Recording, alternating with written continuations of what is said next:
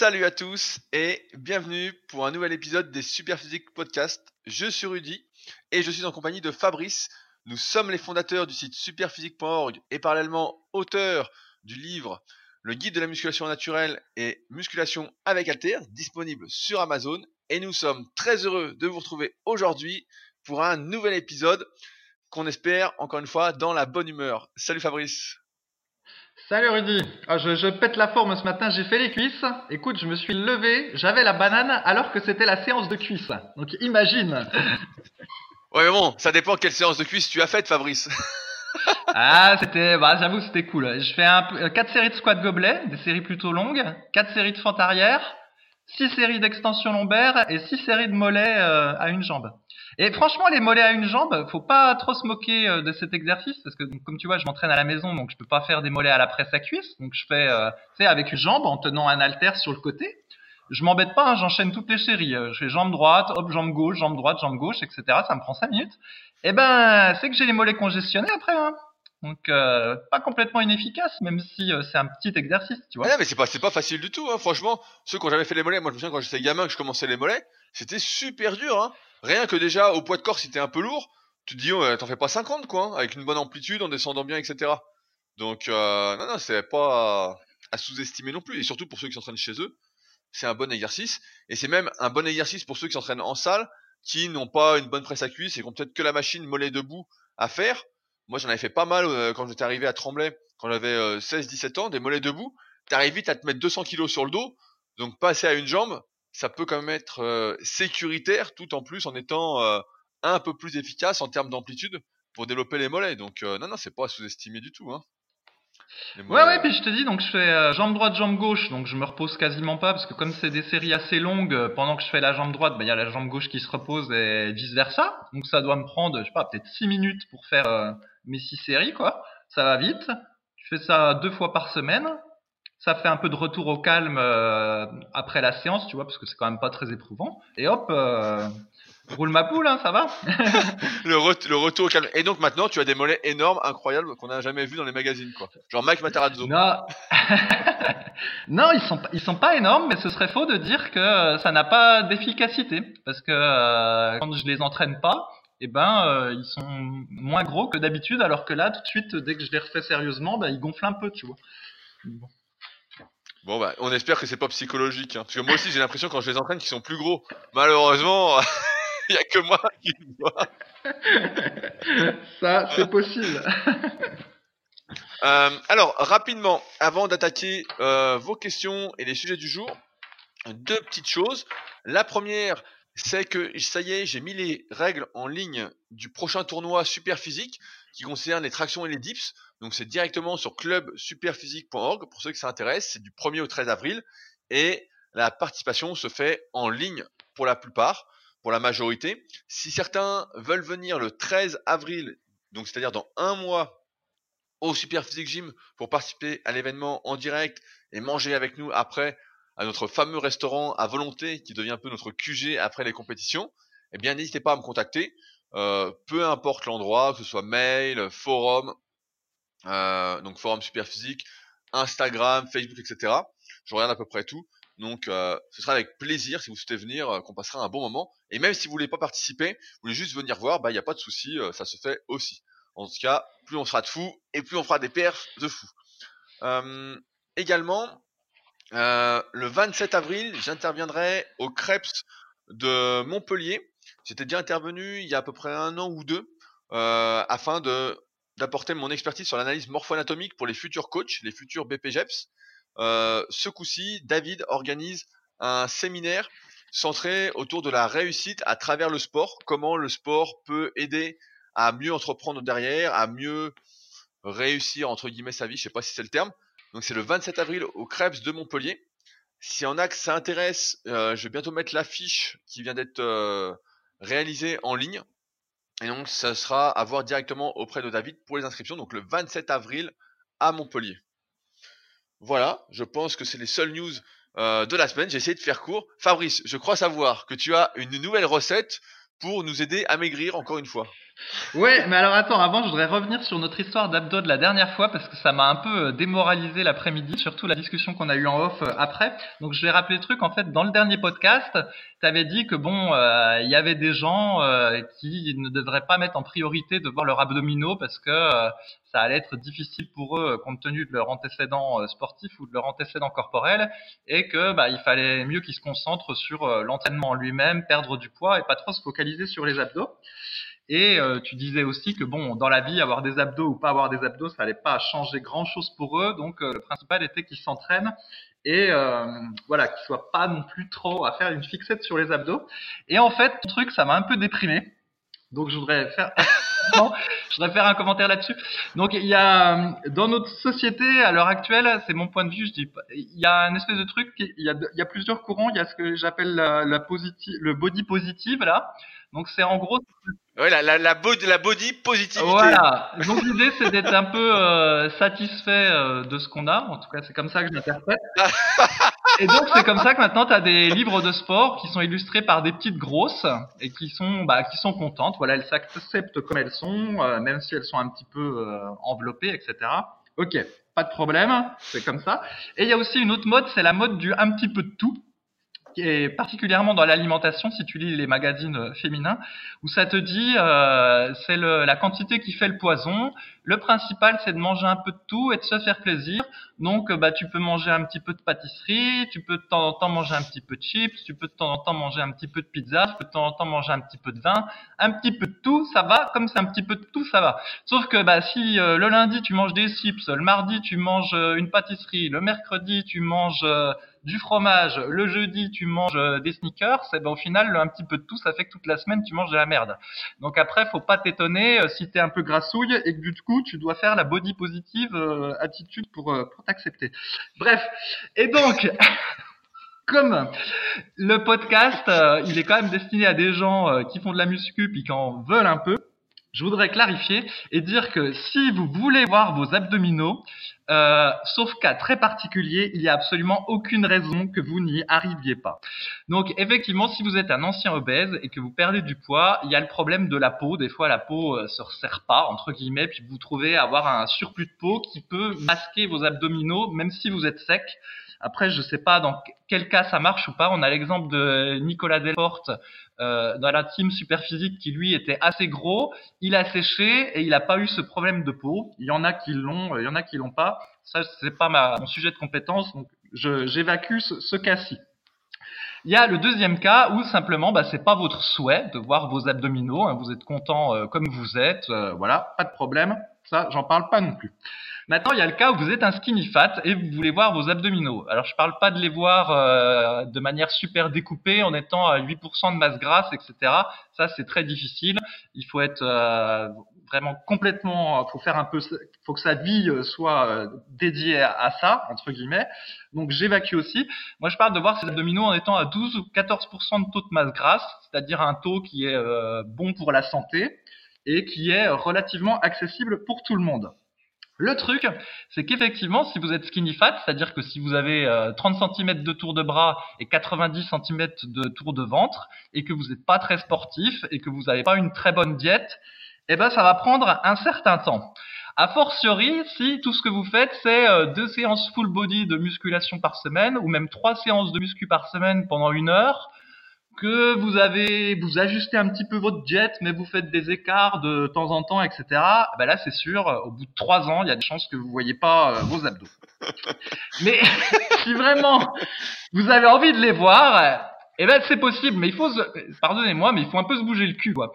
Et le truc, c'est que de nos jours, quand on fait trois fois une heure de sport par semaine, ça y est, c'est, euh, t'es méga sportif, tu vois. Vu que les trois quarts des gens, euh, tout ce qu'ils font, c'est euh, se mettre assis dans leur voiture ou dans le métro pour aller au boulot, rester assis 12 heures par jour enfin 10 heures à leur boulot, être assis pour revenir chez eux, ensuite se mettre devant le canapé pour manger et après se coucher et regarder la télévision dans le lit.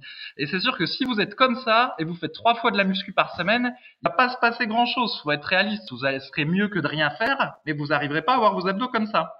Donc, si vraiment vous voulez les voir, eh ben il faut se bouger et donc il faut faire par exemple trois séances de muscu dans la semaine, rajouter du cardio et quand je dis du cardio c'est au moins une fois dans la semaine, plus marcher tous les jours, je sais pas, une demi-heure, voire une heure, et puis encore rajouter du cardio, quoi.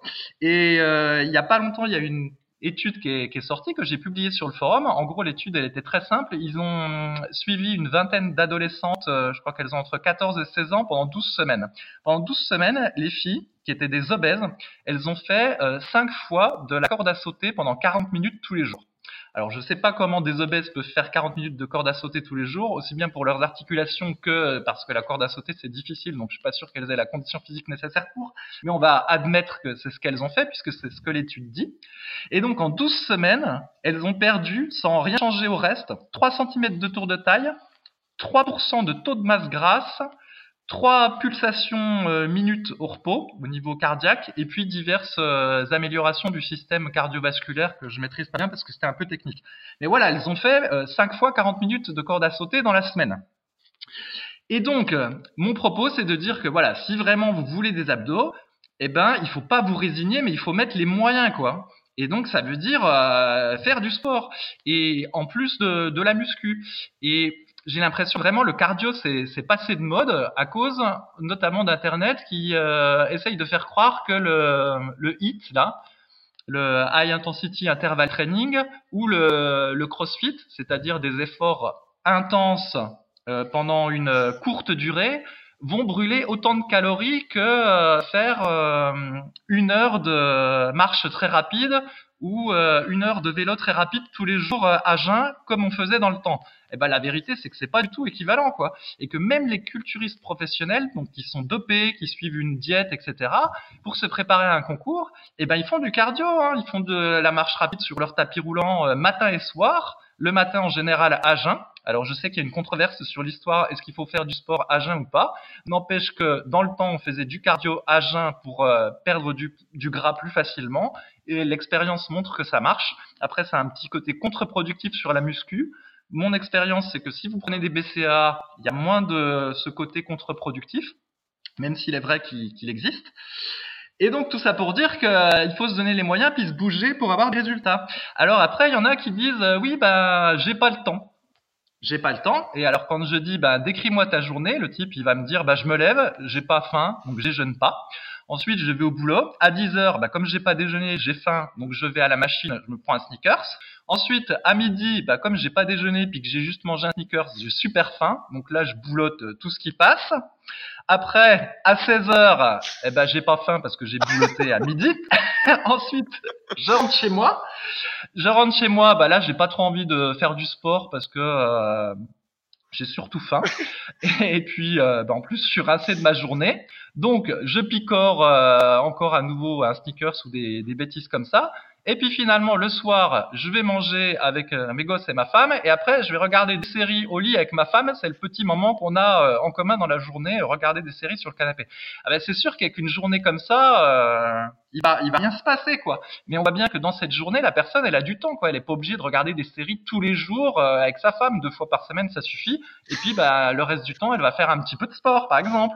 Ou elle peut aussi se mettre le réveil à 6 heures ou même 5h30 du matin, comme je l'ai fait par un temps, pour euh, aller faire son cardio le matin. Alors ça paraît dingue, mais si on veut des résultats, c'est ça qu'il faut faire, quoi. quand on est tellement sédentaire, quand on a une vie sédentaire comme on a euh, tous, entre, enfin, comme on est de plus en plus nombreux à avoir, eh ben il faut, on est obligé de faire euh, du cardio et du sport, et eh ben il n'y a pas d'autre choix. Soit tu le fais tard le soir, soit tu arrives à le caser le midi, soit tu le fais tôt le matin, mais il n'y a pas de, miracle. Et donc voilà, mon propos, c'est de dire qu'il faut comment Il faut mettre les moyens et je trouve que voilà, on est devenu un peu trop euh, confortable. voilà, trop confortable. Et nous, quand avec Rudy, des fois on dit qu'il faut faire attention de pas aller à l'échec ou de trop forcer systématiquement dans les séances de muscu parce qu'on a parce qu'on a constaté que du coup ça ruinait le système nerveux puis que ça favorisait pas, pas la progression. Ça veut pas dire que nos séances de muscu elles sont cool. Ça veut dire que par exemple, je vais prendre l'exemple du squat gobelet. Moi, quand j'en fais, ça au bout de 10 reps, je commence à être euh, un peu fatigué. Et je pourrais m'arrêter à 10 reps en, en, me disant ah ça y est je suis à l'échec. Sauf que non, qu'est-ce que je fais? Je me force, j'ai les crocs, je suis bien explosif à chaque répétition, et puis de 10, je vais en rajouter encore 5. Et après, je me force encore, et de 15, je vais en faire encore 20. Et après, je pourrais effectivement, entre guillemets, complètement me, pas dire me tuer, mais mettre absolument tout ce que j'ai, puis faire 23 euh, reps. Sauf qu'après, la série suivante, j'aurai plus de force, euh, ça va s'écrouler, puis ma, force va s'écrouler, mon énergie va s'écrouler, c'est contre-productif. Mais il a quand même bien fallu que je force et que j'ai la, patate entre les répétitions entre 10 et, et 20. Et donc c'est facile de se dire je suis à l'échec en faisant des mouvements lents, sans forcer, mais au final, c'est pas, pas de l'échec. Bref. Donc, quand on dit qu'il faut pas aller à l'échec, ça veut pas dire qu'il faut pas se forcer. Ça veut dire qu'il faut se forcer, mais pas non plus euh, aller trop loin entre guillemets dans l'effort. Sauf que quand on observe les gens qui sont en salle, à mon avis, ils simulent l'échec. Ils, ils sont même pas au niveau de ce qu'on dit Rudy et moi euh, dans la dans la séance, dans nos, quand on partage nos séances. Donc euh, voilà, mon propos c'était de dire qu'il faut avoir l'écran et euh, mettre les, les, moyens pour obtenir les 10 résultats et que sinon bah il va pas se passer grand chose. Encore une chose, quand je donne des recettes puis que je dis euh, voilà la croûte qui était du fromage avec du pain là, cette recette là c'est un coup de temps en temps et puis, si vous voyez déjà vos abdos, entre guillemets, si vous êtes skinny fat, c'est sûr que cette recette-là, c'est une fois par an qu'il faut la faire. Hein, sinon, vous avez aucune chance de les voir, vos abdos. Et il y en a un qui nous a chambré en commentaire en disant que Rudy, qui habitait à Annecy, savait même pas ce qu'était une fondue savoyarde. Mais en fait, et pour cause, parce qu'on comprend bien que Rudy, il mange pas de ça. Rudy, lui, un écart, c'est 300 grammes de saumon. C'est ça, un écart chez lui. Et c'est, normal. C'est normal parce que Rudy, c'est un semi-professionnel. Il vide son corps il peut pas faire des photos sur Instagram avec les abdos qu'il a et le dos qu'il a s'il fait euh, trop d'écart, quoi. Et donc, du coup, c'est pour ça qu'il il peut pas manger de trucs comme ça.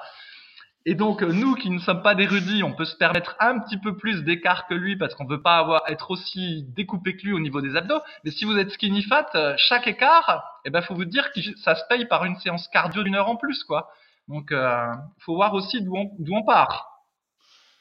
Ouais, et, et, encore, ça dépend, ça dépend de l'écart. Et j'ai même envie de dire, si vous êtes une femme, c'est encore pire quoi. Si vous faites un écart, ça peut flinguer deux trois semaines quoi. Vraiment, euh, moi je vois des élèves justement qui sont skinny fat ou anciens obèses quand ils font un vrai écart, donc s'ils se font une croûte par exemple, ou une pizza trois fromages, ou n'importe, ah bah là, ils sont morts pour deux semaines, quoi. Et ils ont beau aller faire du cardio, etc. Ouais, ouais, il faut qu'ils en fassent une heure, pas juste une heure, mais une heure de plus tous les jours, pour éliminer l'écart, la rétention d'eau, euh, le gras, entre guillemets, qu'ils ont pris, le surplus calorique, etc.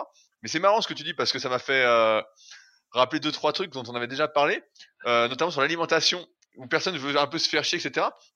Tu parlais de la body positivité. Donc il y a un livre dessus, bon, qui est assez drôle. Euh, je crois qu'on en, en, a déjà parlé.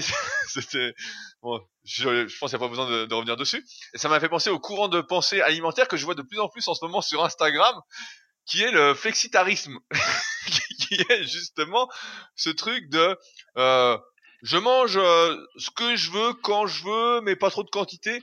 Voilà, je suis flexitarien. Et euh, la diète que tu as décrit, ça ressemblait un peu à ça en fait. Ça ressemblait à un mélange de flexitarisme où on mélange l'IFIM avec tes sneakers, euh, le jeûne intermittent parce qu'on déjeune pas le matin, et puis euh, un petit peu de tout. Et j'ai bien aimé ton mot boulotter. Euh, j'avoue que je me souvenais pas que ça existait ce mot-là pour dire. Et euh, concernant l'intensité euh, des séances et des séries, etc. C'est vrai que moi, je remarque un truc avec pas mal d'élèves, notamment au Super Physique Gym, et je leur dis souvent parce que moi, ça m'arrive aussi, et euh, je le fais souvent, c'est que quand tu fais un exercice, tu as souvent tendance à te crisper outre mesure, notamment le visage en fait, à serrer les dents ou euh, vraiment à te crisper. Et à partir du moment où, tu vois, quand je suis à côté, je leur dis, bah, décrispe le visage, etc. D'un coup, la note de difficulté qu'ils auraient mis sur leur résumé, qui était par exemple 9 sur 10, et moi quand je les voyais, je disais bon bah c'est hyper facile, ça vaut 4 euh, ou 5 sur 10, et bah d'un coup la note correspond beaucoup plus à ce que moi j'ai vu en fait. À partir du moment où en fait où ils se décrispent et où ils se rendent compte que se crispent au niveau du visage, ils se rendent compte qu'ils forcent beaucoup moins que ce qu'ils pensaient, et qu'en fait c'était plus une intensité de la crispation euh, qu'une intensité euh, vraiment musculaire et, et de l'effort. Et j'avais un mec comme ça dans ma première salle, donc je pense pas qu'il nous écoute, il s'appelait Thomas. Et lui, même barre vide, il faisait des grimaces de malade, quoi. il faisait des grimaces de fou. C'était incroyable. Et euh, je pense que c'est peut-être pour ça que ça, vient là, cette, euh, ce truc de penser que on force, alors qu'en fait, on force pas du tout, c'est juste qu'on est crispé. Un bon exemple, c'est à la presse à cuisse, si vous en faites, ou même aux cuisses, même au gobelet squat, là, j'ai remarqué la dernière fois, je faisais ça. Si tu détends ton visage à peu près, évidemment, quand tu forces, tu vas pas pouvoir euh, y penser. Mais si on se détend son visage, franchement, ça passe beaucoup plus facilement. Et si en plus on arrive à penser aux muscles qui font l'effort, à se dire voilà, pousse sur les cuisses, etc. Bah, euh, ça se passe beaucoup mieux et on est plus proche euh, de la vraie difficulté qu'on fait et on se rend compte par la même occasion qu'en fait on forçait pas des masses. Euh, ça me permet de rebondir sur un sujet maintenant qui m'intéressait de développer. En effet, vous êtes assez nombreux à venir de temps en temps au Super Physique Gym sur Annecy, donc la salle que j'ai, qui n'est pas vraiment ouverte au public et qui est vraiment pour les personnes qui veulent s'entraîner, qui sont dans le coin ou qui habitent sur Annecy et les alentours. Et euh, je suis parfois assez surpris, en fait, et c'est sans doute notre faute, et euh, encore plus la mienne que celle de Fabrice, euh, de la complexification de vos entraînements. Pour preuve, hier j'ai vu Damien, donc Damien je sais que tu nous écoutes, et donc j'ai vu Damien venir s'entraîner, et donc à la fin on a discuté un, petit peu, donc il suit Super depuis un petit moment, il a le livre, le guide de la musculation naturelle, donc voilà, il a les bonnes informations, etc malgré tout, il est un peu per... il est, j'ai envie de dire même complètement perdu, dans le sens où on a discuté un petit peu et euh, tout ce qu'il fait est tellement compliqué. Donc euh, Damien, il débute un peu la musculation, donc euh, à vue d'œil, il fait 1m65, 55 kg. Il doit avoir, allez, à vue d'œil, il a 23-25 ans. tu me pardonneras si c'est pas ton âge Damien, mais à peu près. et donc, il en est à me poser des questions, par exemple, sur euh, le développé couché, en me demandant est-ce que je suis fait pour le développé couché parce que euh, je coince assez rapidement, etc. Et donc, après interrogation euh, et discussion, il me dit que voilà, il n'arrive pas à faire 10 répétitions à 45 kg, que son cycle de progression là-dessus, c'est de passer de 7 répétitions à 10 répétitions, donc de faire 3 x 7, 3 x 8, 3 x 9, 3 x 10. Et quand je l'interroge au sujet des temps de récupération qu'il prend entre les séries, parce que parfois on stagne euh, parce qu'on prend pas trop de temps entre les séries, notamment au début, c'est important parce que le plus important au début quand on débute, c'est quand même de monter les charges en priorité et ensuite on verra pour passer par les répétitions, notamment sur l'exercice polyarticulaire. Il me dit bah voilà, je prends deux minutes, etc. Enfin bon, on discute et je dis bah voilà, je dis il y a deux erreurs. La première, c'est qu'un, la question n'est pas de savoir si tu es fait pour le développer couché ou pas, parce qu'en fait tu débutes, donc ces questions-là n'existent pas. Toutes ces questions d'analyse morpho-anatomique, elles sont encore une fois très bien expliquées dans le livre, et euh, très bien expliqué dans le tome 3 de la méthode superphysique. L'analyse morpho-anatomique, c'est vraiment quand on commence à avoir un bon niveau et qu'on veut vraiment personnaliser son entraînement. Au début, il faut suivre des bases. On en a parlé dans les précédents podcasts. Mais donc, le, vrai problème, c'est un, que son cycle de progression est pas adapté au développé couché. On n'a jamais recommandé ça. Et dans le livre sur les polyarticulaires, c'est bien expliqué qu'on monte d'abord les poids. Donc là, par exemple, je reprends un exemple qui va certainement vous aider. Vous êtes dans le même cas que Damien, vous êtes un peu perdu c'est que là, si Damien il fait pas 10 à 45, ce que je vais conseiller, c'est de repartir à 35 kg. Donc ça peut sembler léger, on enlève voilà 20%, ça va être facile un moment, mais c'est pas grave. 4 séries de 10 avec 3 minutes de récup. Donc tout de suite on met la récup max entre guillemets euh, qui va laisser de la marge, etc. Et on monte d'un kilo par semaine. Et je lui dis bah on en reparle, mais ça se trouve dans 6 mois. Il y a des chances en plus que ça se passe comme ça. Tu n'es toujours pas stagné et que tu continué à progresser. Donc c'est à dire que d'ici là, donc je pense qu'il va stagner un peu parce qu'il est léger, donc il va à moins qu'il grossisse en même temps. Mais d'ici là, il va arriver en série 10 à 50 ou à 52, et après, il pourra enchaîner sur un cycle mixte, voilà, comme on a vu dans le livre.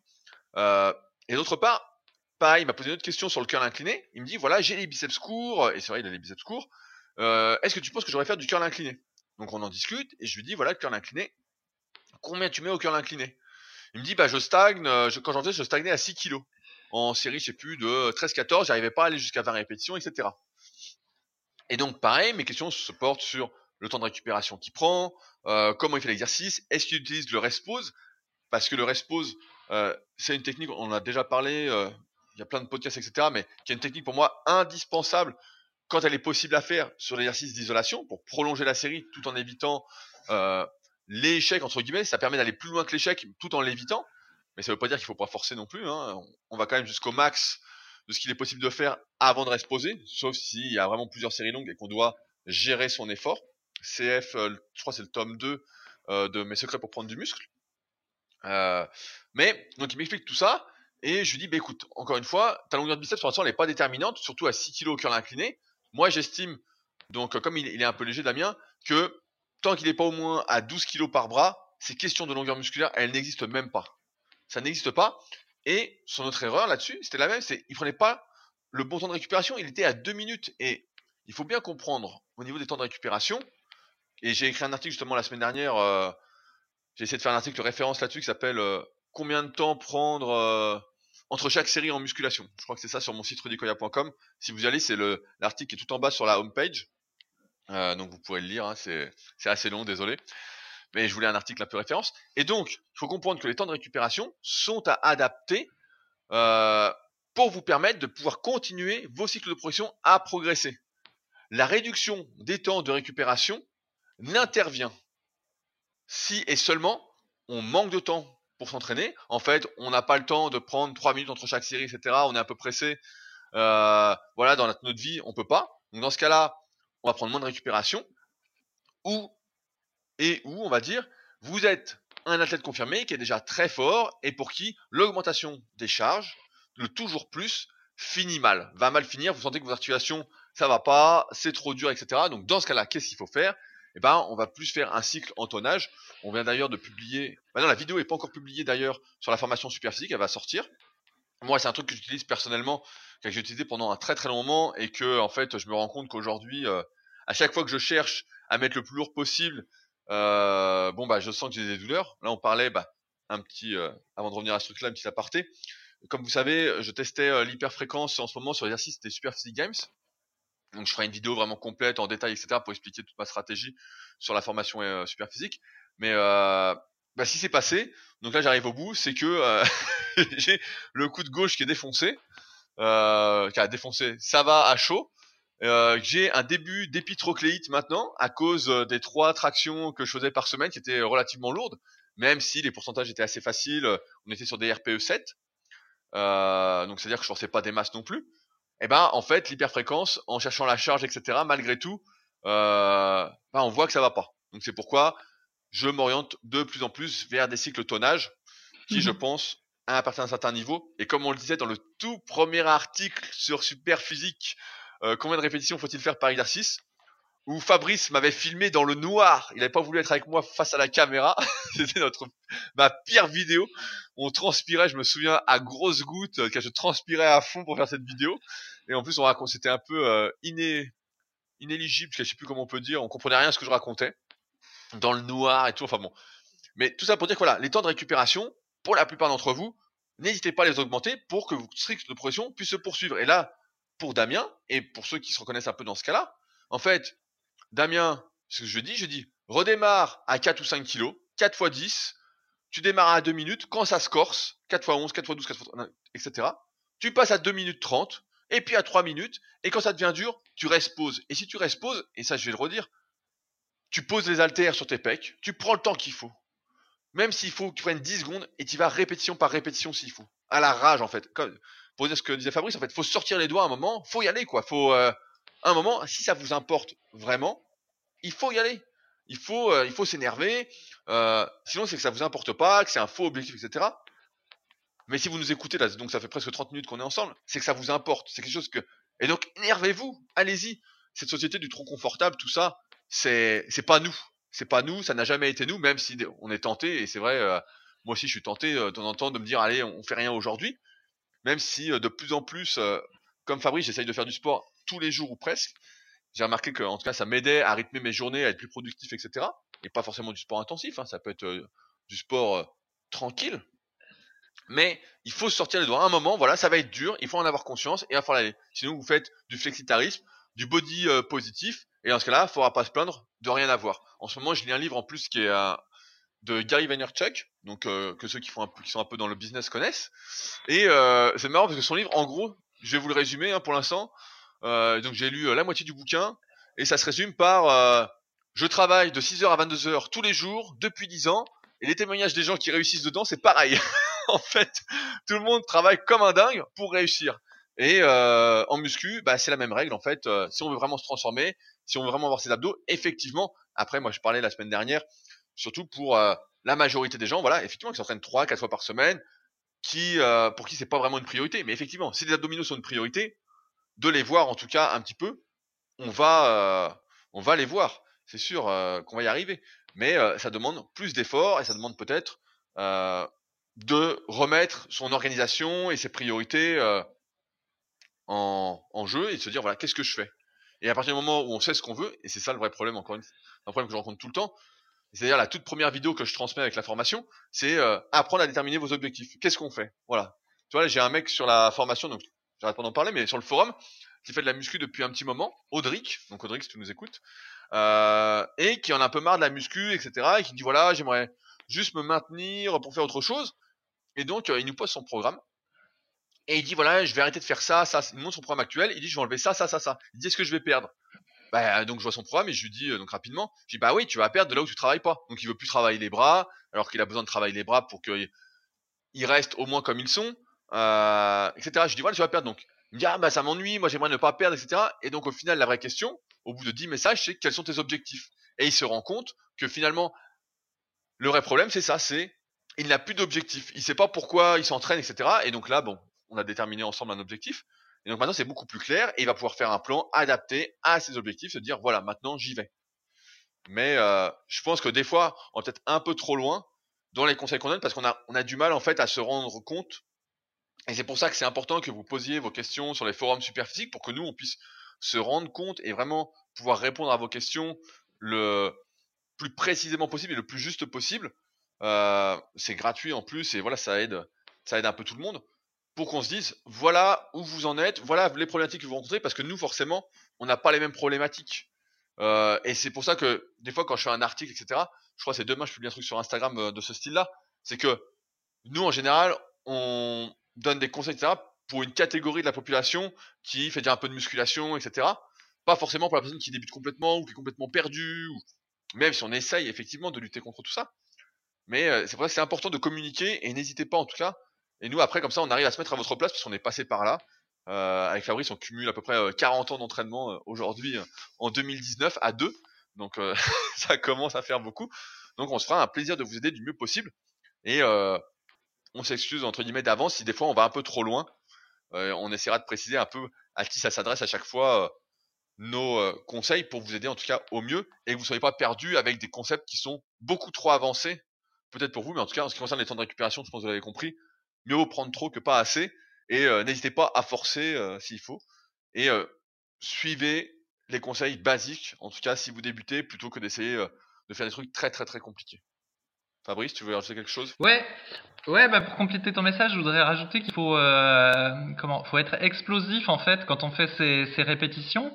Et euh, donc ça, c'est un truc qu'on appelait euh, l'accélération compensatrice, c'est-à-dire qu'il faut toujours chercher à être explosif tout en ayant un mouvement euh, qui soit euh, maîtrisé quand même. Hein. Il ne s'agit pas que les poids partent dans tous les sens, mais il faut s'efforcer d'être explosif tout le temps, même sur la fin de la série quand on commence à fatiguer et que la barre va monter lentement il faut quand même être explosif et chercher à ce que ça aille le plus vite possible en fait. Le fait de faire cet effort, de vouloir être le plus explosif possible, ça contribue euh, beaucoup à la progression. Et là, pour cette personne qui veut progresser au, développé couché, quand tu lui as dit, quand tu suggères qu'elle réduise les poids là, quand elle va faire à 35 kg, c'est important en fait qu'elle soit le plus explosif possible pour faire euh, petites répétitions. Et du coup, même si le poids est un peu est plus léger, eh ben ce sera euh, des, des, répétitions euh, efficaces, puis ça lui fera une bonne dynamique au niveau de son cycle, quoi, d'apprendre à bien être explosif. Et donc euh, voilà, donc ça c'est le, le, premier point. Alors après évidemment pour certains exercices, genre le curl incliné, il faut contrôler l'explosion. Hein. Il ne s'agit pas de, de, se faire mal, mais bon, c'est pour dire qu'il faut, il faut, il faut, il faut se donner entre guillemets à chaque rep, même les répétitions qui sont faciles. Moi j'aime bien avoir comme image celle d'un ressort. Et donc, par exemple, au développé couché, donc euh, on descend la barre, donc on, inspire le plus fort qu'on peut, on descend la barre de manière euh, relativement contrôlée, et quand la barre elle s'approche de la poitrine, et là on va la descendre d'un centimètre assez rapidement, et puis boum, le ressort se déploie et on pousse la barre le plus fort possible. Il y a juste la fin, le, quand le, coude est étendu, qu'il faut euh, ralentir le mouvement pour pas se faire mal au coude. Mais voilà, c'est comme un ressort qu'on compresserait puis qui se détendrait à, à, chaque fois. Et donc ces répétitions, faut les faire comme ça. C'est le premier point. Et puis sinon, au niveau de la, de la difficulté, moi je vois que dans les, les salles, en fait, les, les gens ont l'impression qu'ils s'entraînent dur, mais ils s'entraînent pas dur du tout. Comme tu dis, éventuellement, des fois il y a un rictus, mais il s'entraîne pas dur parce que déjà il y, a, jamais une goutte de sueur. Donc il y, a, déjà un problème. Et donc si vous voulez faire une expérience, vous allez à la presse à cuisse. Mettons que vous êtes habitué à faire, euh, je dis au hasard, 10 euh, à 100 kilos à la presse à cuisse. Et eh ben vous y allez puis cette fois-ci vous vous dites, eh ben là je vais en faire 20. Vous dites, je vais en faire 20 et tu dis, tu penses pas à 10, tu dis j'en fais 20. Et, en, et cette fois-ci, à chaque répétition, tu vas la beugler. Hein, C'est-à-dire, tu vas être le plus explosif possible et tu vas compter, tu vas faire, allez, une, allez, deux, allez, trois. Et c'est comme, comme ça que je fais chez moi. Hein, je beugle. je ferme même la fenêtre pour pas emmerder les voisins. Et donc, bref, eh ben, il y a des grandes chances qu'en fait, vous alliez en faire plus de 10. Alors, vous atteindrez peut-être pas les 20, ou alors faudra faire du rest pause. Mais vraiment, si vous explosez à fond, que vous beuglez, que vous mettez tout ce que vous avez, eh ben, il est possible que vous en fassiez 13, 14, voire même 15. Et là, vous vous direz, ah ben mince, en fait, je croyais que j'étais à l'échec et que je forçais, puis finalement, je m'aperçois que euh, si je me donne à fond, je peux en faire 15. Donc ça veut dire que j'y étais pas. Et pour pas mal d'exos, euh, enfin, en faisant ça avec la presse à cuisse, vous comprendrez que le problème est probablement le même sur d'autres exercices, quoi. Et qu'en étant plus explosif et puis en vraiment en se donnant, eh ben, euh, vous faites plus de reps. Et par exemple, notamment, je vois aussi que la respiration, euh, au développé couché, par exemple, quand on se donne à fond, normalement, euh, on doit sentir l'inspiration et l'expiration. Ça doit être presque un petit peu bruyant. Et au contraire, souvent dans les salles, euh, les types sont un petit peu mous, on n'entend rien, tu vois. Alors que tu seras d'accord avec moi, Rudy, quand tu fais un effort vraiment intense, la phase expiratoire, on l'entend, tu vois. C'est un peu bruyant. Donc bref, tout ça pour dire que il faut s'y mettre. mais les, 20, les 20 reps à la presse alors bah, j'ai des anecdotes à un moment sur le forum, c'était un peu la mode, vu qu'on était, ça dépend des périodes, mais on était tous un peu contre le squat, on faisait de la presse à cuisse en série de 20. Et donc tous les élèves que j'avais euh, pendant un moment, et même maintenant je fais encore faire, je suis un peu salaud, mais euh, je les passé par 4 fois 20 à la presse. Fallait faire 4 séries de 20 à la presse. Et ça, c'était venu de Yann, de la team Super Physique, qui lui faisait ça. Et donc, c'est là que j'ai une anecdote, c'est qu'un coup, il était venu à... Parce que là, tu parlais de beugler, ça m'a fait penser à lui. Euh, on a un compte, il était venu en région parisienne, donc chez mes parents, et on avait été s'entraîner à la salle. Et lui, justement, il beuglait quand il faisait la presse à cuisse, mais il hurlait. Vraiment, on a l'impression qu'on égorgeait un mouton, quoi. Et il hurlait, il hurlait, il hurlait, et il faisait des 20 reps, et il forçait, mais comme un malade, mais vraiment comme un malade. Et sa séance pour les cuisses, c'était ça, en fait. Il faisait que ça. Il faisait quatre séries de 20 à la presse. Il forçait tellement que ça lui prenait 45 minutes, une heure, et ensuite il rentrait, il rentrait, il avait du mal à marcher. Et euh, les comment? Euh, le président de la salle, donc ceux qui étaient membres du bureau, vu que c'était une association, un coup il était venu me voir, il dit ouais, euh, est-ce que vous pouvez venir quand c'est fermé euh, Donc parce qu'on pouvait venir, comme c'était une association, ils avaient les clés, etc. Parce que là, il fait trop de bruit, là, c'est pas possible, c'est horrible, quoi. mais c'est vrai que ce vin, là, on parle de ça, mais tu vois, ça me fait penser aussi à le 20 rep squat. À l'époque, voilà, on disait ouais, le 20 rep squat, c'est bien, etc. Et pareil, les, donc le 20 rep à la prestacus, ce qui s'est passé, et même moi, tu vois, je l'avoue, c'est que aujourd'hui, t'as plus envie de faire le 4 x 20 à la presse, tu l'as déjà fait, tu sais dans quel état tu finis, tu te dis ah putain je vais être mort, etc. Mais parce que peut-être aussi j'ai atteint les objectifs après que je voulais. Mais ça c'est des trucs qui sont euh, si aujourd'hui là vous faites de la muscu, vous voulez des cuisses, vous faites pas de squat etc. Faites 4 x 20 à la presse chaque semaine et vous allez voir, vous allez prendre des cuisses. Vous faites, faites même ça deux fois par semaine, 4 séries de 20 à la presse. Donc il faut être motivé, hein, mais après vous prenez votre temps entre les séries, en descendant bien, une belle amplitude, etc. Vous allez choper des cuisses de fou. Je me souviens, euh, Yann, bah, il était doué pour les cuisses hein, dès le début, mais je crois qu'il était monté à 74 de tours de cuisse ou un truc du style. Donc avec pas trop de muscles à côté du genou. Bon, il avait le vaste interne euh, assez court et puis l'externe euh, qui démarrait assez haut. Mais voilà, en fait, c'est des trucs tellement basiques, on n'y pense plus. Alors que bon, tu fais ça, bah voilà, c'est ça, ça fonctionne quoi en fait. Mais il faut juste effectivement se sortir les doigts. Et je rebondis sur la vitesse des répétitions parce que je voulais, j'avais sélectionné cette question justement parce qu'on l'a eu cette semaine sur le forum c'est Florian qui a posté la question. Et je pense qu'il faut distinguer plusieurs choses, comme j'ai dit précédemment. Euh, pour moi, il y a la répétition du débutant. C'est-à-dire que quand on débute la musculation, il faut déjà apprendre les exercices. Donc moi, en général, quand quelqu'un débute, je dis contrôle tes exercices, n'explose pas trop, essaye d'être stable, essaye d'être gainé, essaye d'être bien. Donc ça, c'est la première phase.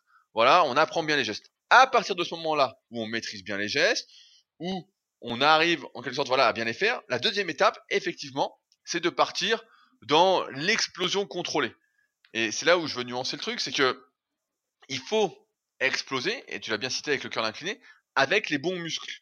C'est-à-dire que si on fait du curl incliné et qu'en fait on explose avec tout son corps, bah c'est plus un exercice pour les biceps. c'est un exercice de danse et ça n'a aucun intérêt pour prendre des biceps. Ce qu'il faut, c'est exploser avec le bon muscle, notamment ce exercice d'isolation. Ça sert à rien de faire des isolation latérales en faisant des extensions de mollets, des extensions sur les de pieds, en faisant les mollets en même temps que faire des actions latérales. C'est c'est pas ça exploser. Ça c'est faire n'importe quoi. Alors en fin de série, euh, involontairement ça arrive un petit peu de temps en temps. Hein, ça m'est déjà arrivé aussi. C'est pour ça que j'ai autant de mollets d'ailleurs. Hein, vous, en conviendrez. Mais euh, voilà, c'est une explosion contrôlée. Utiliser les bons muscles, du moins sur l'exercice d'isolation. Parce que si on y va comme un malade, effectivement, on donne un à-coup et euh, la plupart de la répétition, il n'y a, plus de tension en fait. on est monté grâce à l'élan. Et d'autre part, sur l'exercice polyarticulaire, euh, là, effectivement, comme l'a dit Fabrice, il faut plus faire un peu le ressort, y aller et vraiment exploser. Parce que là, c'est pas un exercice d'isolation, même s'il y a un muscle qui prend toujours l'ascendant sur les autres, etc. On en a déjà parlé, notamment dans le tome 1 de la méthode superphysique. Et eh ben, là, dans ce cas-là, il faut exploser parce que euh, dans tous les cas, il y a euh, un muscle qui va faire le travail. Il y en a tellement qui sont en jeu que même s'il y a un petit à-coup, à un moment, et surtout en fin de série, euh, quand ça va ralentir un petit peu, bah voilà, il y a un moment, euh, c'est ça qui va se passer. Et enfin, moi je distingue une troisième répétition que j'appelle un peu la répétition du progrès. C'est euh, la répétition qui est un peu trichée, dans le sens où il arrive un moment en fin de cycle de progression où si on reste trop strict, moi je le vois actuellement aux tractions, j'essaie vraiment d'être strict, etc. Parce que pour le club super physique, maintenant, les concours se font en dead stop, c'est-à-dire avec une petite pause en bas à chaque répétition, et sans monter les genoux, sans donner d'à-coup, etc. Et euh, j'ai donc délaissé un peu cette technique légèrement trichée que je faisais auparavant, et ça me limite. Je sens que, et on a déjà vu d'expérience que lorsqu'on triche un petit peu, de manière contrôlée, hein, il ne s'agit pas euh, de faire des keeping pull-up comme en CrossFit, il s'agit de faire euh, un petit à-coup, descendre un peu moins, ou, voilà, et ben ça aide, ça aide à progresser en termes de force, mais aussi en termes de muscles. Et après, quand on relance son cycle de progression, quand on est arrivé au bout de cette légère triche, donc à ce moment-là, il faut pas hésiter à se filmer pour voir qu'on fait pas n'importe quoi. Hein, euh, moi, je me suis déjà filmé, c'était assez horrible des fois, donc je dis oh là là, ne faisons plus ça, ne, faisons, plus ça. Et eh ben, à ce moment-là, euh, on recycle, on reprend de manière très stricte, toujours en explosant, etc. Et là, on se rend compte qu'on a bien progressé, etc. Donc il y a trois types de répétitions qui sont un peu euh, trois façons d'exécution qui sont à voir en fonction de son niveau. Si on débute, on reste contrôlé, etc. Ensuite, on explose avec les bons muscles. Et après, on essaye que ça monte coûte que coûte euh, en réfléchissant quand même euh, à pas faire du squat de rond, à pas faire du squat de travers euh, si vous en faites, ou du terre de rond, ou euh, à pas faire euh, du curl incliné qui travaille l'avant de l'épaule plutôt que les biceps. Mais ça, c'est des trucs à comprendre parce que souvent on dit voilà, faut exploser, faut exploser, faut exploser. Oui, mais il s'agit pas d'exploser n'importe comment. Il s'agit pas de c'est pas un sprint en fait. c'est pas non plus un sprint. Il faut aller le plus vite possible. Sinon, bah oui, c'est plus vraiment un travail 100% euh, musculaire. Et ça, je pense qu'on le dit peut-être pas assez. C'est pareil, c'est l'intention. Tout à l'heure, on parlait d'intention. Mais quand on fait un exercice, il faut penser aux muscles qu'on est en train de travailler. Et c'est pour ça que pour moi, l'anatomie, alors c'est peut-être un conseil qui va un peu trop loin, mais c'est important de la connaître pour se dire, bah voilà, quand je fais une élévation latérale, qu'est-ce qui fait monter le bras? Donc se dire, tu vois, moi quand je fais une élévation latérale, je pense, voilà, mon faisceau latéral, voilà, je le vois dans ma tête qui se raccourcit, c'est lui qui élève mon bras latéralement, etc. Et après, toutes les techniques de visualisation. Je crois j'en ai déjà parlé, mais quand j'avais 18-19 euh, ans, je faisais les épaules, je faisais une séance exprès d'épaules où je faisais juste élévation latérale l'oiseau. Moi, je pensais que j'avais les épaules de Marcus Roule. Hein. Je faisais les épaules, je disais putain, je vais avoir les épaules de Marcus Roule. À chaque répétition, je disais euh, putain, les mêmes épaules, les mêmes épaules. Et je me voyais avec ces épaules-là. Donc, euh, il y a aussi l'intention, euh, on va dire, de résultats qui comptent.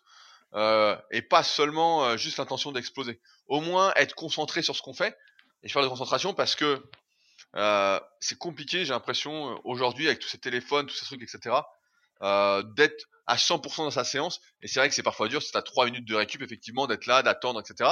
Mais malgré tout, quand c'est ta série, il faut être dedans, il faut euh, penser à ce que tu fais, parce que sinon, euh, sinon effectivement, tu peux t'entraîner pour rien et puis te dire, euh, merde, te poser des questions qui n'ont pas lieu d'être, comme on a déjà discuté.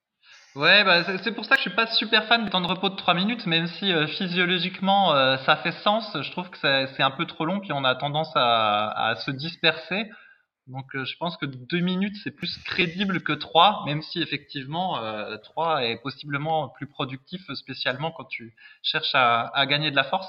Après moi l'histoire des téléphones à la salle, sincèrement ça, ça me hérisse. Hein, franchement, quand je, tu vois des gens qui font du Facebook euh, entre les séries euh, ou qui regardent l'actualité, ou des trucs comme ça, mais, mais c'est du délire. Hein.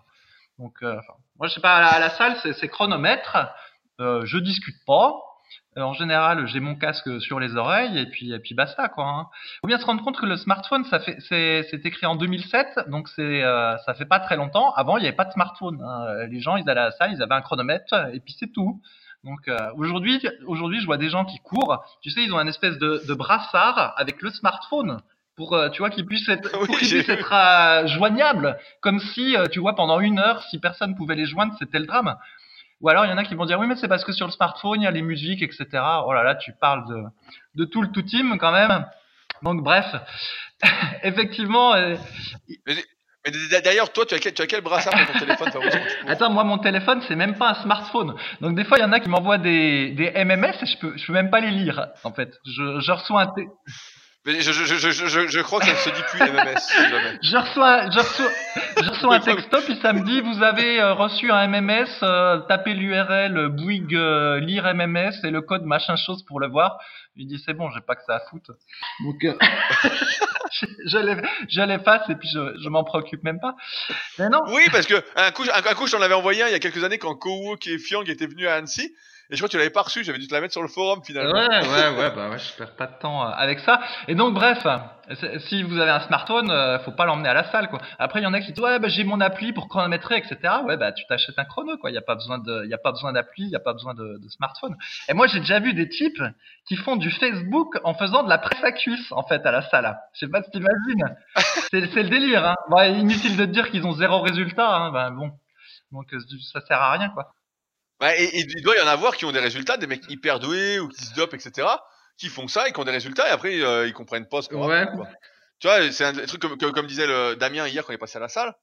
Il me disait ouais, il me dit comment ça se fait qu'en salle euh, il y a beaucoup de mecs qui font un peu n'importe quoi, ils ont pas de cahier d'entraînement, ils ont pas de chronomètre, ils font du téléphone.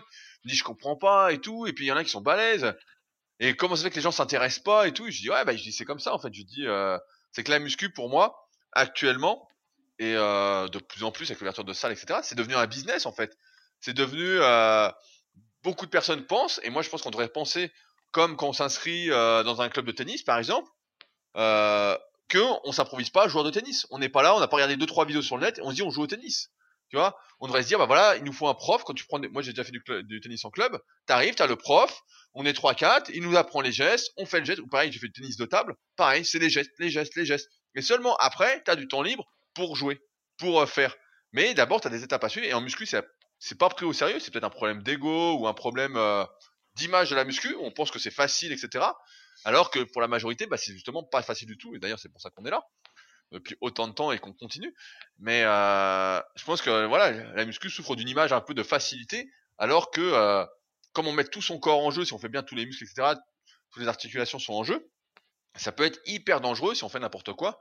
D'où la nécessité encore une fois, d'essayer de bien faire les choses du mieux qu'on peut et de ne pas compter sur la chance euh, en faisant. Euh... Tu te rends compte, tu fais de la presse à cuisse avec ton smartphone et d'un coup la presse à cuisse lâche.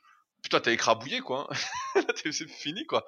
Alors que si t'as pas ton smartphone, la presse à cuisse lâche, tu mets tes mains sur tes cuisses et tu survis. Par exemple, ouais. Après, il y a aussi autre chose. Euh, je sais plus où j'avais lu que la comment dire la la muscu euh, ou le sport, ça peut être une forme de méditation pour les occidentaux. Et donc, euh, je vais élaborer un peu. Eh ben, le, quand on fait la musculation, donc il y a le temps qu'on passe euh, pendant la série, où en général quand même on arrive à peu près à être concentré vu qu'on est pendant l'effort, et puis il y a le temps entre les séries. Et donc ce temps entre les séries, il peut être mis à profit entre guillemets pour réfléchir à, à, sa série d'après ou rester concentré et d'une certaine façon, ça apprend à focaliser son, son esprit sur quelque chose. Donc même le temps entre les séries, on peut imaginer que c'est une manière euh, d'améliorer, par exemple, sa concentration, tu vois, d'être à ce qu'on fait.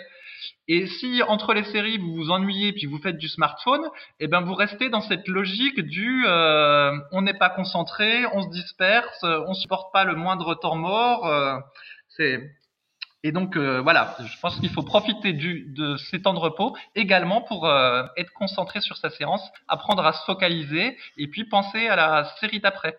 Et j'ai remarqué que c'était plus facile de faire ça si on marche entre les si, si, on marche entre les séries. En fait, si on reste assis sur le banc, euh, ah ouais, ça, va pas. Et donc du coup, moi, entre chaque série, eh ben, je marche. Alors c'est vrai que des fois, quand je suis euh, à la salle, eh ben, ça fait bizarre parce qu'on me voit euh, marcher un peu entre les appareils, etc.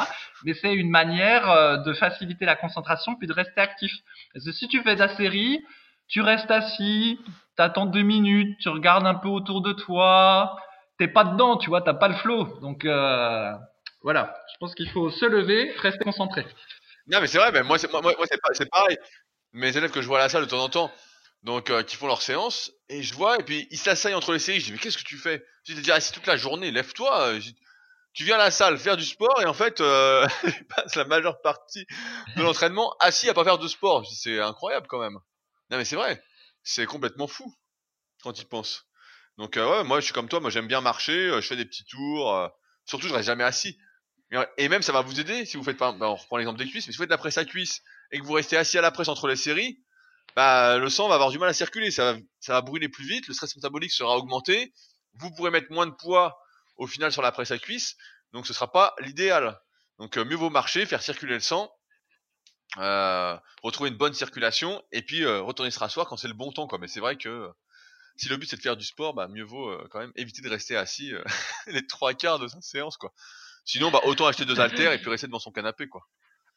Faire, euh, faire comme dans euh, le professeur Folding, quand euh, il est à la salle de sport. Bonne référence, hein, si vous n'avez jamais vu le professeur Folding, faut le regarder. et à un moment, il fait du curl concentré comme ça, avec une barre de sneakers. Et à chaque crêpe, il mange une barre. bah, ça ressort.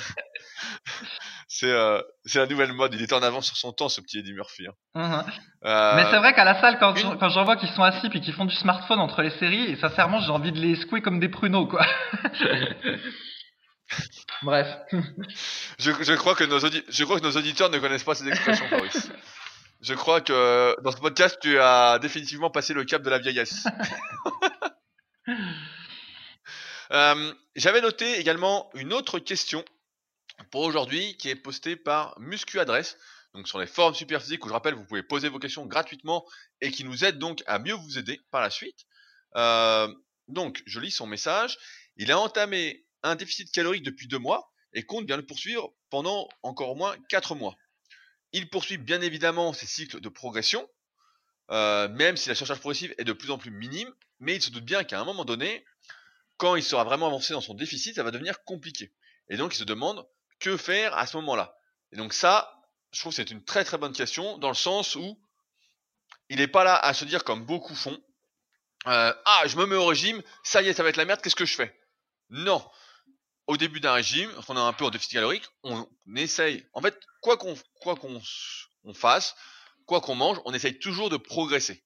Et il arrivera peut-être un moment, je dis bien il arrivera peut-être un moment où ce sera difficile parce qu'on sera vraiment en gros déficit calorique, donc on aura moins de résistance, moins d'énergie, moins d'explosivité en quelque sorte.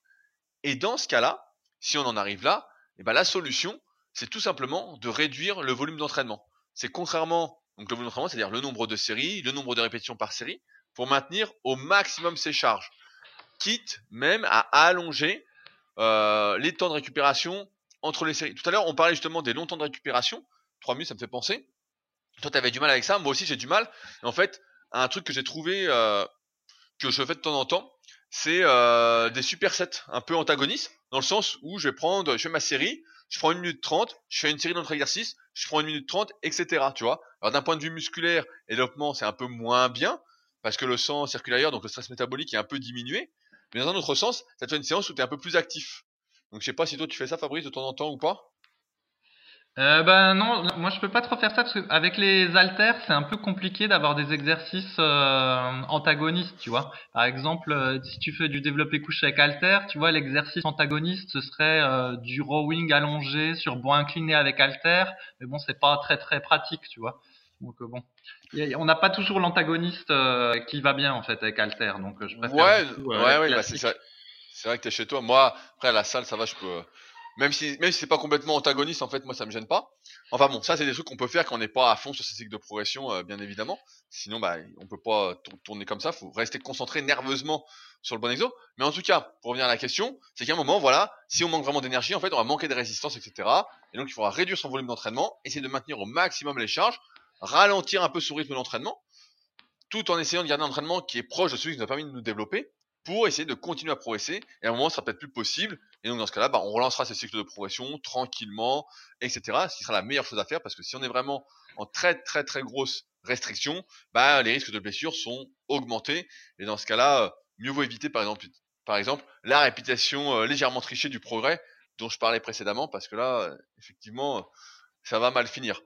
Mais, donc, on voit bien que ça va à l'encontre de tout ce que peut lire, ce qu'on pouvait lire en tout cas à l'époque, ça fait longtemps que j'ai pas lu toutes ces conneries là, mais qui disait quand on est au régime, il faut prendre moins de récupération, il faut faire plus de séries, plus de volume, etc. Nanana. Ça va aider à dessiner les muscles, blablabla.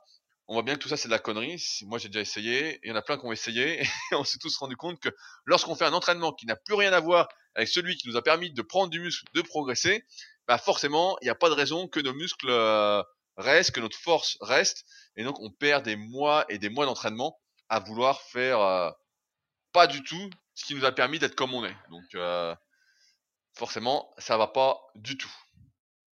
Fabrice tu Oui, c'est parce qu'en fait, à un moment donné, oui, il y avait un peu cette théorie-là, c'est parce qu'ils utilisaient la muscu aussi comme une forme de cardio. Donc on disait aussi qu'au régime, il fallait plutôt faire des circuits training, tu sais, où tu euh, enchaînais plusieurs fois de suite une séquence d'exercices dans la séance pour faire circuler le sang, etc.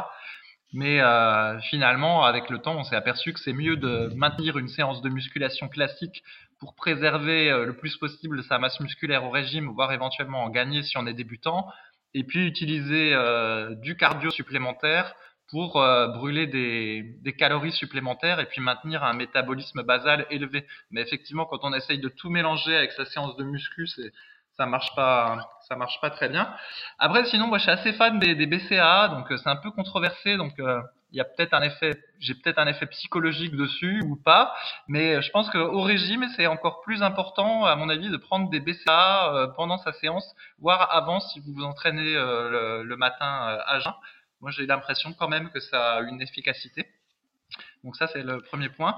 Et puis sinon, éventuellement, euh, quand on est au régime, le jour de sa séance, si par exemple on s'entraîne en fin d'après-midi, bah, ça peut peut-être être un petit peu plus payant du coup de manger plus de glucides euh, le midi euh, précédant sa séance, tu vois. En gros, d'ajuster un peu ses glucides en fonction des jours dans la semaine. Tu vois ce que je veux dire? Manger un petit peu plus le jour de la séance.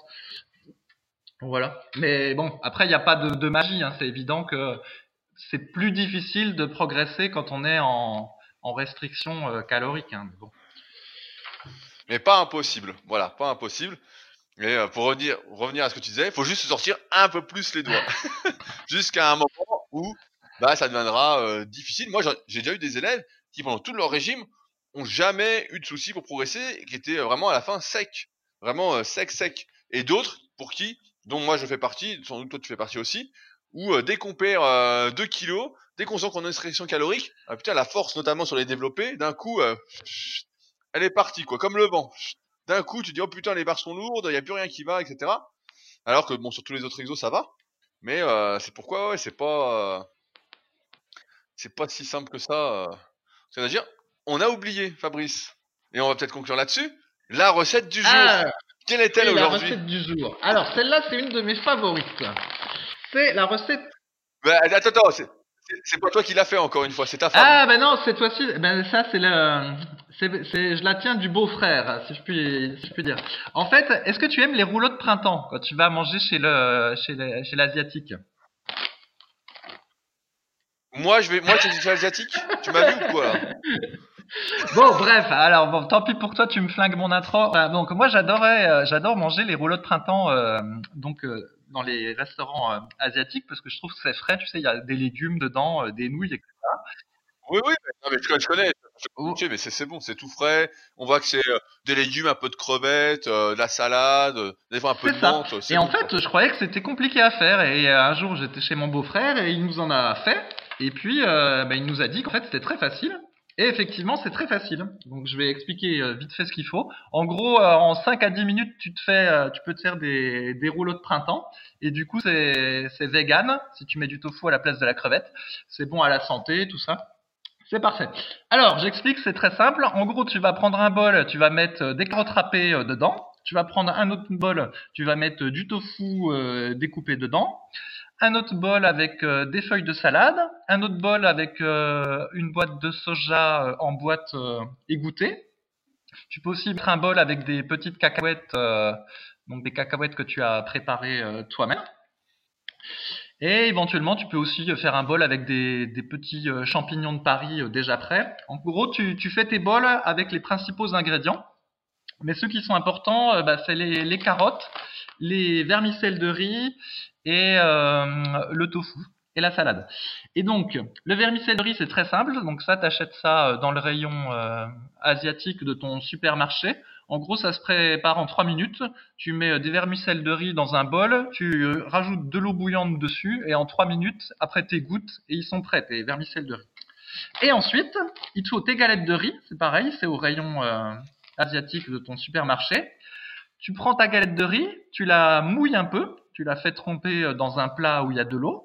Tu mets ça sur ton assiette, ta, ta galette de riz mouillée, et ensuite tu vas composer ton petit rouleau de printemps. Donc tu y mets un petit peu de, un petit peu de tofu, un petit peu de carotte, un petit peu de machin. Tu mélanges, et puis après t'enroules le tout. Alors au début tu verras que tes rouleaux de printemps ils ressembleront pas à des rouleaux de printemps, ça va être des boudins tout pas beaux. Mais petit à petit tu vas prendre le pli. Et puis bah, après, tu as tes rouleaux de printemps. Et donc, tu peux les manger avec une, euh, une sauce soja euh, pareil que tu as acheté au, truc asiatique. Et puis bah voilà, en fait c'est un super plat euh, qui est diététique, qui est vegan, qui est bon, qui est rigolo à faire. Vous pouvez même le faire avec euh, vos enfants. Donc celui qui m'en a parlé là, mon beau-frère, bah lui il fait avec ses enfants. Tout le monde a son a sa petite galette de riz puis tout le monde remplit. Donc bah voilà, c'est une recette assez sympa je, pense qu'à je pense qu'à la fin, on va vraiment ouvrir un restaurant qui fera tout à la fois. Parce que souvent, on voit des pizzerias, des restaurants asiatiques, des restaurants libanais, ils sont tous spécialisés. Mais nous, avec toutes les recettes que tu nous donnes, on peut ouvrir un restaurant tout en un. Ça peut être une, une, première. Ouais. Un restaurant où il y a tout de tout, quoi. ah oui, puis alors, une autre parenthèse. Donc, du coup, euh, effectivement, j'essaye de manger de plus en plus euh, vegan. Parce que je suis à chaque fois euh, horripilé d'apprendre euh, des choses sur la manière euh, dont sont produits les œufs, le lait, etc. Et donc, je vais de plus en plus dans les magasins bio, et euh, style La Vie Claire ou la Biocop, tout ça. Et je voulais dire qu'il faut quand même se méfier parce que c'est pas parce que c'est bio et que c'est présenté comme quelque chose de bon pour la santé qu'ils en profitent pas pour mettre des cochonneries des fois. Hein. De quoi les, les, cookies bio ne sont pas bons? Oui, alors je parle même pas des biscuits. Ben là, tu vois, donc je prends des, ce qu'on a, on n'a pas le droit d'appeler ça les végétaux maintenant. Donc c'est des boissons végétales. Donc tu sais, c'est du, une boisson végétale à l'avoine ou une boisson végétale au soja. Puis en fait, je me sers de ça comme base pour mettre euh, mes protéines de chanvre ou mes protéines de citrouille, euh, etc. Ça donne un petit peu plus de goût. Mais il faut être vachement prudent parce qu'en fait, euh, dans beaucoup de ces trucs-là, ils rajoutent du sucre. Et donc, en fait, il faut que tu regardes la version sans sucre ajouté. Mais la version de base, en fait, elle est bourrée de sucre. Et donc, ben, ma, ma femme s'est fait avoir, là. Elle est allée dans un autre magasin, j'étais pas là. Elle a acheté un truc qui s'appelle Boisson Plaisir au soja, petite épaule très noisette. Je vais te dire ce qu'il y a dedans. Donc, premier ingrédient. Boisson Plaisir, déjà. Ouais, ouais. premier ingrédient, jus de soja. Deuxième ingrédient, sucre de canne non raffiné. Troisième ingrédient, purée de noisettes, petite épeautre, etc.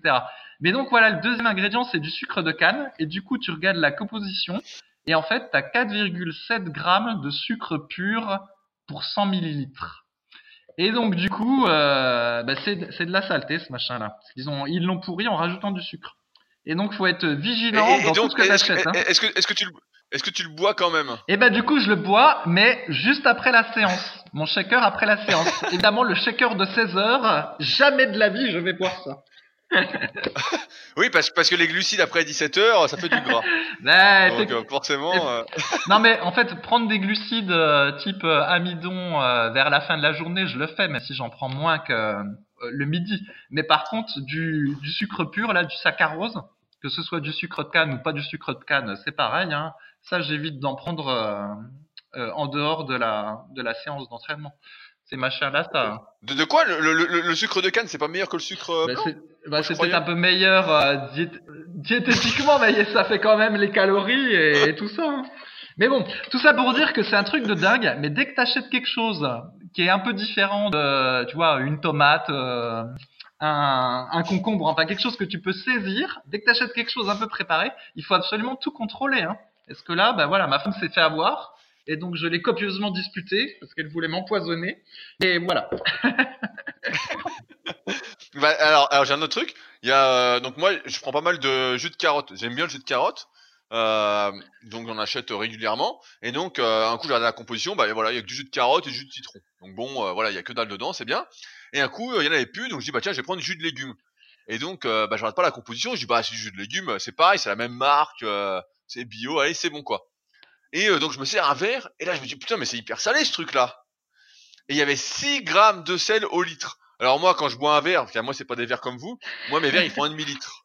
Donc euh, voilà, et j'ai une tasse, ma tasse euh, à café là fait un litre. Donc euh, j'ai pu la mesurer dernièrement. Enfin bon, pour l'anecdote. Et donc je bois ça et je me dis ah putain mais qu'est-ce qu'il y a? Et 6 grammes de sel. Et donc je, je fais ça et je me souviens j'ai pissé mais toute la nuit quoi. Donc euh, vraiment eh, c'était un truc de fou quoi. Et donc bah j'avais acheté trois bouteilles, je les ai finies bien évidemment. Et je me suis dit putain mais ils exagèrent quoi. Pourquoi ils ont mis autant de sel quoi? J'ai dit ils sont complètement fous. C'est- On veut du jus de légumes, on veut pas. euh, Donc au final comme tu dis, mieux vaut acheter des légumes que euh, se faire avoir, surtout quand on sait pas lire les compositions. Et d'ailleurs, tu vois, il y a une application comme ça là qui existe, qui s'appelle Yuka. J'ai écouté l'interview dernièrement de la fondatrice. Je crois qu'ils sont trois associés de mémoire. C'est une application sur le téléphone, donc pour t'as pas de smartphone, donc tu vois peut-être pas. Où euh, tu, tu mets ton produit devant ton téléphone, ta caméra a priori, donc j'ai pas testé non plus, et ça te dit si le produit est bien en fait, si euh, c'est vert, rouge, jaune, enfin bon, truc comme ça. Donc on en est à un point, effectivement, on est rendu où on encourage la population à ne plus s'intéresser à la composition des aliments, mais à faire confiance à autrui pour choisir euh, les bons aliments entre guillemets. Et il y a des chances que, j'ai pas testé donc je être un peu médisant, mais il y a des chances que ça se trouve ton petit euh, jus de chaussette là, bah soit euh, dans la bonne case. Ouais, bah alors euh, attends, bah, je- effectivement, je connais pas cette application, mais je crois savoir ce qu'il y a derrière. En fait, euh, ils ont voulu mettre en place un, un espèce d'indice. Tu vois les indices énergétiques pour les maisons ou les appartements euh, où ça te dit voilà ça consomme trop, puis t'as une note de Oui, ah oui, je sais plus E ou F ou quelque chose comme ça. Et en fait, euh, il y a une association, je crois, qui a voulu euh, mettre en place la même chose sur les aliments. Et l'idée c'était de dire qu'il allait y avoir un code, donc je sais plus c'est vert, orange, rouge ou quelque chose comme ça. Et donc, du coup, l'idée, ça aurait été de Oui, obliger ça. tous les industriels euh, de l'agroalimentaire de mettre ce code-là. Et donc, un aliment qui aurait été euh, trop sucré, trop gras, euh, tout ce que, enfin, un mauvais aliment, il aurait eu une sale note. Et un aliment qui aurait été relativement diététique, il aurait eu une bonne note. Alors, évidemment, des fois, c'est pas aussi simple que ça, mais en gros, l'idée, c'était là. Et typiquement, des céréales de petit déjeuner, dont on sait qu'elles sont bourrées de sucre ajouté, mais présentées comme quelque chose de diététique, ça aurait eu une sale note en fait. Ça aurait eu euh, un étiquette rouge et plus personne en, aurait acheté. Mais eh ben, malheureusement, euh, cette idée-là a été euh, retoquée en fait. Elle n'a pas passé les députés. Après, ils ont dit que c'était peut-être pas possible de mettre en place ça que en France si c'était pas au niveau européen ou quelque chose comme ça. Enfin bref, on sait pas bien si c'est une excuse ou quoi. Mais du coup, cette idée-là de toper les aliments avec euh, un feu rouge, vert, orange n'est pas passée. Alors effectivement, comme tu dis, d'un côté, quand il y a un code comme ça, euh, on peut se dire que c'est une manière de déresponsabiliser les gens parce que du coup, ils regardent plus la liste des ingrédients puis ils font confiance euh, à un petit symbole. Mais en même temps, bah voilà, il faut être pragmatique puis se dire que bah il y a des gens qui seront pas comme nous, qui prendront pas la peine de regarder les ingrédients ou qui n'ont pas envie de se former à la diététique et puis donc bah du coup avoir ce petit code, euh, c'est une manière simplifiée d'orienter euh, mieux leur alimentation quoi. Et donc ce qui s'est passé, c'est qu'il y a quand même des industriels qui mettent ce petit code, mais évidemment c'est sur les produits qui sont euh, diététiques parce que du coup ils peuvent se, se gargariser d'avoir la bonne pastille, donc c'est devenu un argument marketing.